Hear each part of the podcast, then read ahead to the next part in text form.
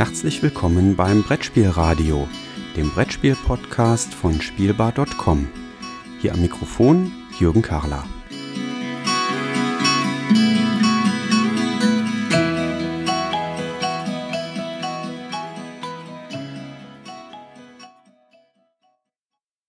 Ich habe die Gelegenheit, hier heute bei Queen Games beim Pressetag zu sein und mir gegenüber steht Ulrich von Robert, der bei Queen sehr aktiv ist, da äh, ich glaube Product Manager äh, ist, aber das ist eigentlich deine Nebentätigkeit. Im richtigen Leben machst du noch was Zusätzliches oder anderes, ist das richtig?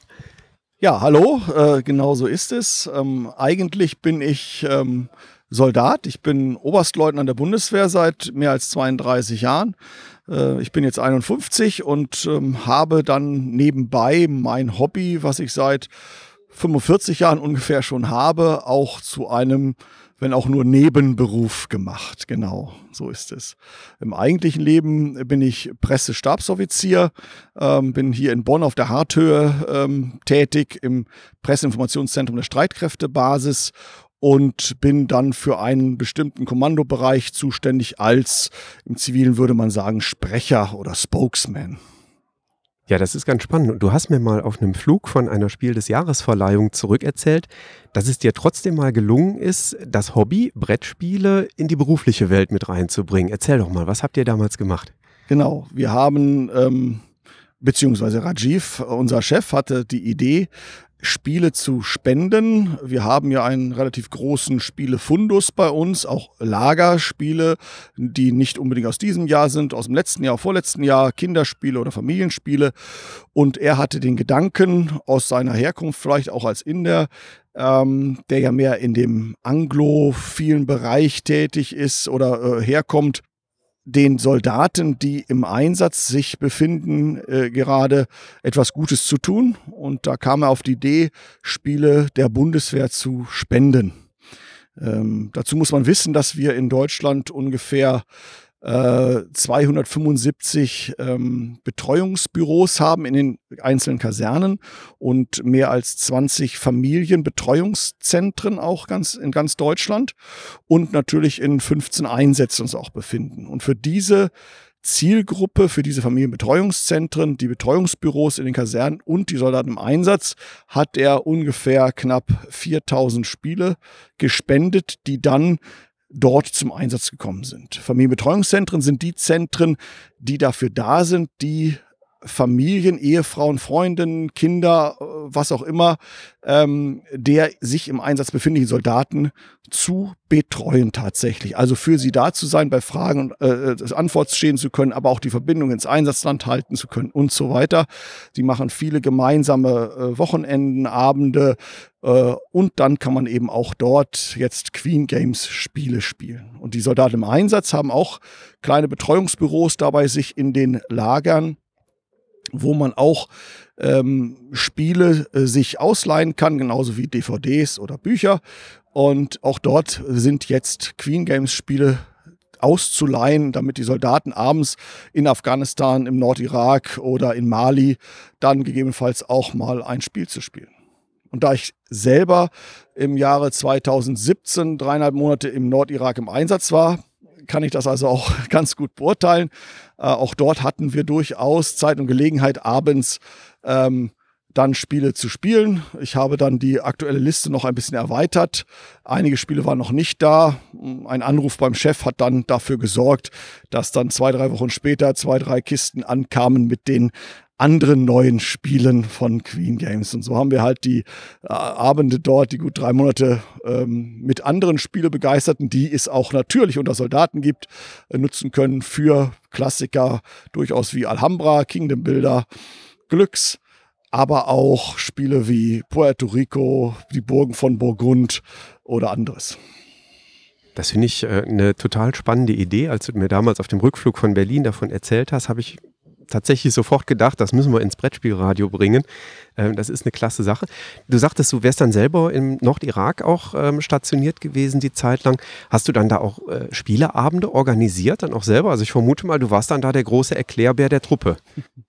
Ja, ähm, ganz so herausstechend war ich dann nicht immer, aber wir haben auch Spieleabende organisiert. Ähm, die Älteren unter euch, uns werden es noch wissen, es gibt da einen Spieß, ein Kompaniefeldwebel. Die Mutter der Kompanie, die gibt es auch in den Einsatzkompanien und diejenigen sind dann immer äh, für solche Organisationen da. Und da haben wir durchaus auch Spieleabende gemacht. Alle zwei Wochen abends haben wir das wieder durchgeführt. Dann gab es auch spezielle Abende für Poker oder für andere Gesellschaftsspiele oder eben auch ähm, Bingo haben wir mal gemacht. Ähm, da wir auch den Militärpfarrer vor Ort haben, die auch immer sehr rührig sind, gab es noch einen anderen, der eben ähm, dafür zu haben war.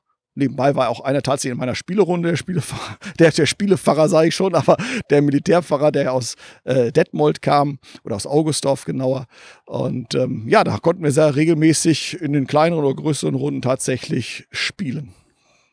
Ich glaube ja, ich kann es selber nicht einschätzen, meine Bundeswehrzeit liegt lange hinter mir, aber ich glaube, dass diese Einsätze insbesondere mental sehr fordernd sind, weil man ja eigentlich doch immer in tagsüber, auch nachts ja in, in dauernder Gefahr ist.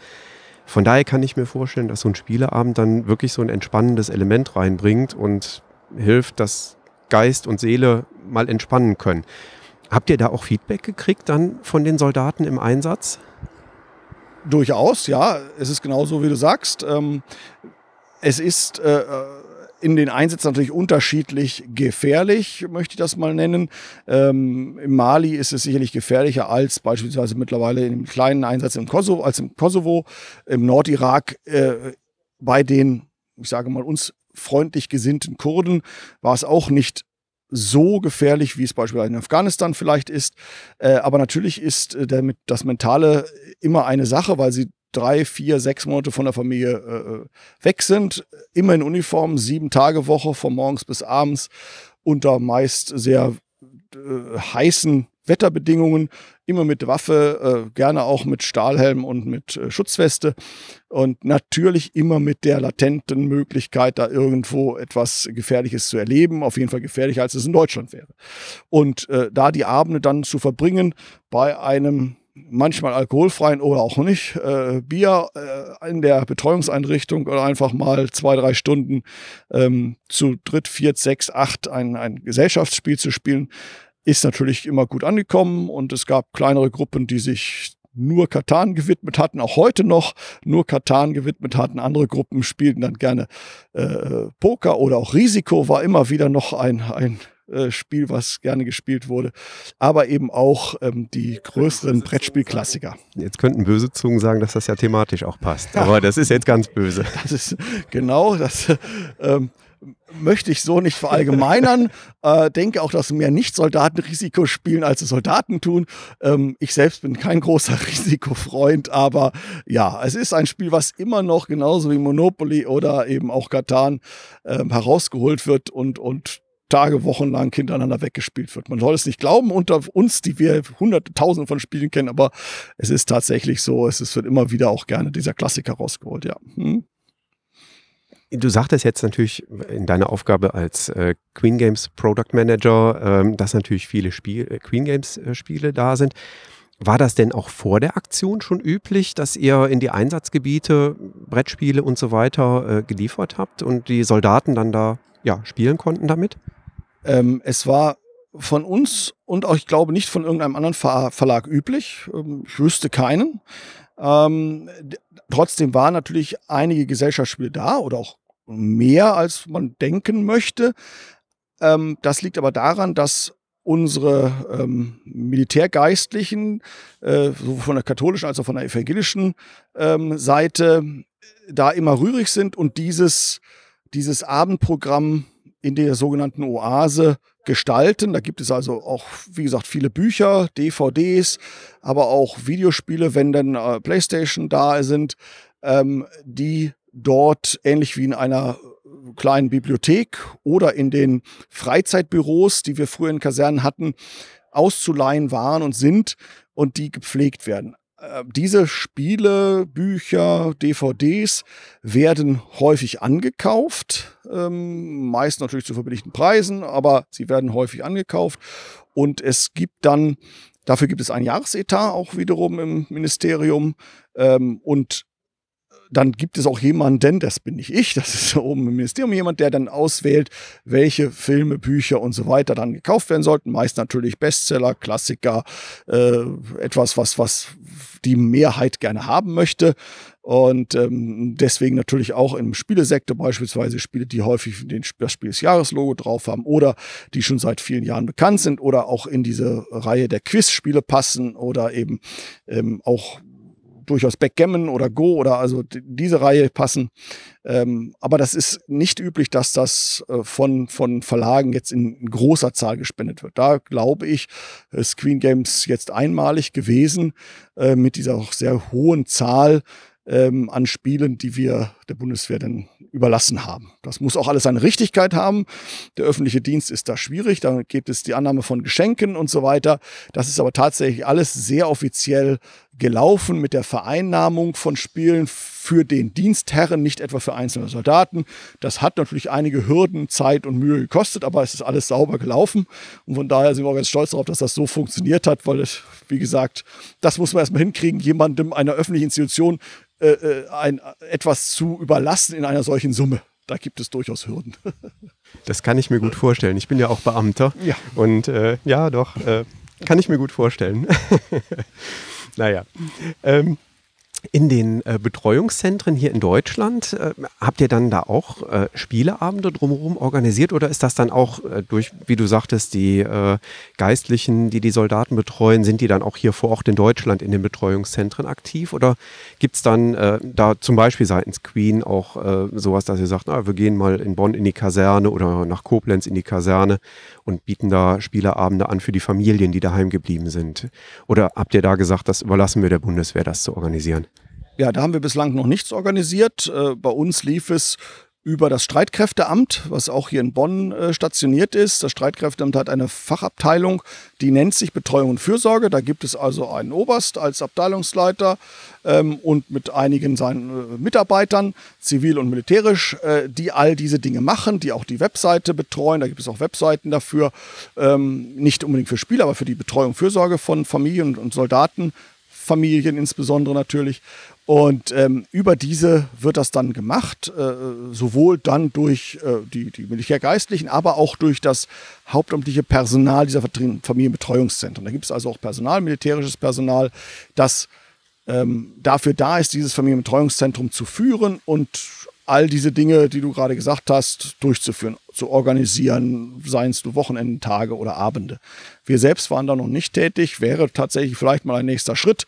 Ähm, aber da muss man auch sehen, das geht dann eher aus meiner Sicht in den Kinderspielebereich, denn insbesondere die Mütter mit ihren kleineren Kindern kommen da häufig und äh, dann geht es um Spiele wie bei uns Geisterburg, Captain Silver oder Kobold und nicht so sehr um Spiele wie Shogun Wallenstein oder Fresco, das ist ganz klar. Ich könnte mir vorstellen, äh, dass auch eher die, äh, ja, ich sag mal, die Spiele in der roten Pöppel-Kategorie dann auch für die Soldaten wahrscheinlich äh, interessanter ist. Man will ja dann doch entspannen in den Situationen, wenn man da beruflich aktiv ist, denke ich.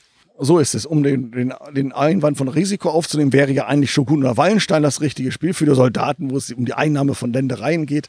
Aber das ist dann auch tatsächlich, und so äh, muss man auch dann ernsthafter sprechen, das ist ein Gamers Game, ein Spielerspiel und nicht das Spiel für die Masse. Und natürlich haben wir vor allen Dingen Alhambra, Metro, Kingdom Builder, ähm, diese Ebene äh, hineingebracht, aber auch Glücks oder ein bisschen Escape, wobei das auch etwas ähm, schwierig ist, da es natürlich einen Soundtrack hat und ähm, dann abends in einer Kneipe diesen Soundtrack ablaufen zu lassen, ist dann auch meist ähm, schwierig. Ja. Das, äh, das bringt die Natur dieses Spiels dann tatsächlich so mit sich. Okay, prima. Ulrich, ganz, ganz vielen lieben Dank für diesen kleinen Einblick äh, in, diese, ja, in diese Doppelposition, äh, dein Hauptberuf und dein Nebenamt äh, bei Queen Games. Vielen lieben Dank für den Einblick und äh, ich freue mich, wenn wir dann nächstes Jahr ein ganz, ganz großes Event bei Queen haben. Ne? So ist es. Wir werden äh, nächstes Jahr 30 Jahre alt. Queen Games ist also seit 1989 aktiv äh, als Queen Caroms und später als Queen Games. Und äh, das werden wir natürlich dann auch entsprechend feiern. Ähm, zum einen durch die besondere Ausgabe von Alhambra, die ja bereits äh, dieses Jahr ähm, auf Kickstarter, Kickstarter zu unterstützen war, dass die nächstes Jahr rauskommt, aber durch ein, zwei andere Events, die wir zumindest schon mal im Kopf haben, auch. Ob es nur ein Pressetag in anderer Art und Weise ist, wie wir heute ihn hatten, oder auf der Messe in Essen. Äh, mal sehen, was da noch kommt. Ich freue mich auf die nächsten Termine und danke dir nochmal ganz herzlich für das Gespräch. Bitte schön, kein Problem. Danke.